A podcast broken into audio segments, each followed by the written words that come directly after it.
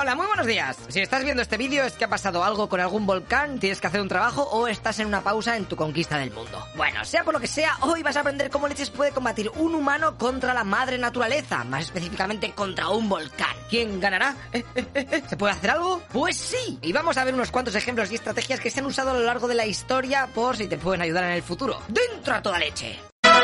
Este vídeo es gracias a todos los Patreons, suscriptores de Twitch y los que dais likes y cosas bonitas.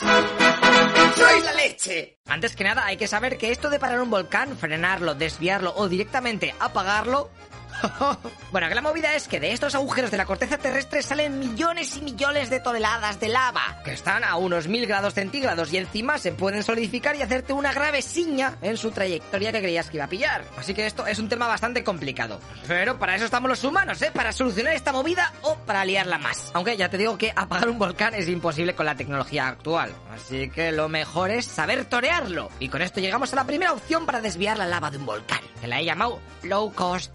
En 1669, el monte Etna de Sicilia se puso a escupir lava cosa mala y la gente se movilizó para intentar frenar aquel río eh, que iba a destrozar todo lo que pillase por medio. Así que rápidamente los habitantes de la ciudad de Catania se pusieron a cavar zanjas eh, para canalizar la lava y así alejarla de sus casas. Y fíjate tú por dónde lo consiguieron. Lo que pasa que el canal lo habían hecho mirando hacia otro pueblo el de Paterno. Y claro, a la gente de allí, pues eso no le gustaba una mierda. O sea, tú te vas a salvar y a mí me vas a reventar. no, no, no, no. Así que estos fueron, taparon la zanja y a chuparla. El magma volvió a su cauce y tiró para Catania, reventando media ciudad. Método 2. Construir una barrera. En 1983, en el mismo lugar, ¿eh? el monte Etna, otra vez, se puso a vomitar. Es que tanto Jagger, al final pasa lo que pasa. Así que para que no destruyese los pueblos cercanos, se movilizó el ejército y se pusieron a construir a toda prisa barreras de roca tierra y ceniza y así intentar pues, desviar el río de lava. De esta manera llegaron a hacer un par de barreras de casi 18 metros de alto. Y ¡chachán! Cuando llegó la lava a la zona, al principio esta pareció darle igual y pasó por encima de la primera muralla. Pero ya con la segunda no pudo y se paró. De esta manera se canalizó el magma y no arrasó con las poblaciones locales. A esta barrera se la conoce como la sapienza y a lo largo de los años se han ido construyendo más zonas de muros ¿eh? por si esto volviese a ocurrir. Número 3. A echar hormigón. Sin salir del sitio, porque los italianos son unos cracks en esto de los volcanes y si no pregúntaselo a los de Pompeya. Bueno, que 10 años después de que se les ocurriese hacer la barrera que te acabo de contar, el volcán Etna Karapapel se activó de nuevo. El gobierno rápidamente se puso a mejorar las barreras, pero les sabía poco. Así que por si las moscas pusieron explosivos para crear piscinas de lava, lo que es lo mismo. ¿eh?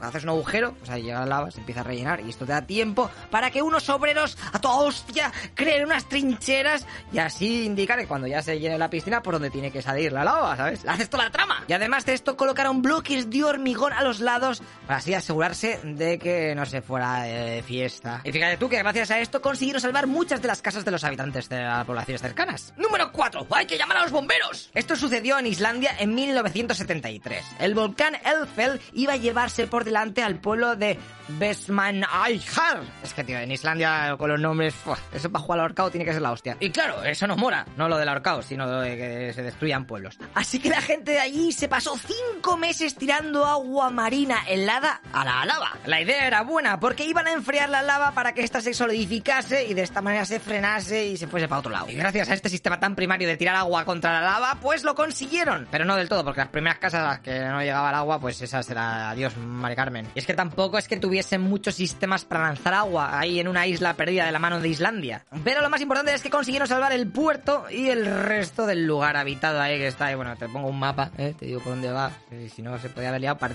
De hecho, si vas de visita por allí, todavía hay excavaciones en busca de las casas enterradas, ¿eh? Guapísimo. Y llegamos al número 5 con los bombardeos. A tomar por saco, se acabó negociar con las montañas huecas estas. Hay que destruirlo todo. Esto debieron de pensar en Hawái cuando en 1935 el volcán Mauna Loa, el más grande de la Tierra, entró en erupción. A 1,6 kilómetros por hora de velocidad que tiraba la lava y encima iba en dirección a la ciudad costera de Hilo. Este caso es curioso porque la lava se había enfriado y solidificado en la parte de arriba, pero por abajo seguía avanzando, ¿eh? Cual tuberías. Así que el ejército estadounidense empezó a tirar bombas para intentar atravesar esta capa exterior y así que se enfriase también lo de dentro, de tal manera que pudiese cambiar de trayectoria la lava. Bueno, pues después de ir con los avioncicos y tirar los proyectiles, lo único que consiguieron es crear cráteres, que luego la lava los iba rellenando y después seguía como si no hubiera pasado nada. Daos cuenta que os estoy hablando de 1935 y las bombas de entonces eran una mierdola. De hecho, se han hecho estudios posteriores que han sugerido que con el armamento actual se podrían conseguir resultados muchísimo más favorables. Por si te lo preguntas, al final el pueblo hawaiano este ah, se salvó por los pelos, mayormente porque el volcán volvió a la siesta a dormir. Y si te metes en Google Maps, puedes ver perfectamente hasta dónde llegó la lava. Y ahora que conocemos estos métodos, tengo que deciros que seguramente no escuchéis muchas de estas opciones si sucede una erupción cerca de vosotros, principalmente por varios motivos. Es caro, ¿eh? y los gobiernos pasan de gastar dinero, es necesario tenerlo planeado y bien estudiado, y por último, mayormente estos mecanismos sirven para ganar tiempo, porque si el volcán sigue tirando lava,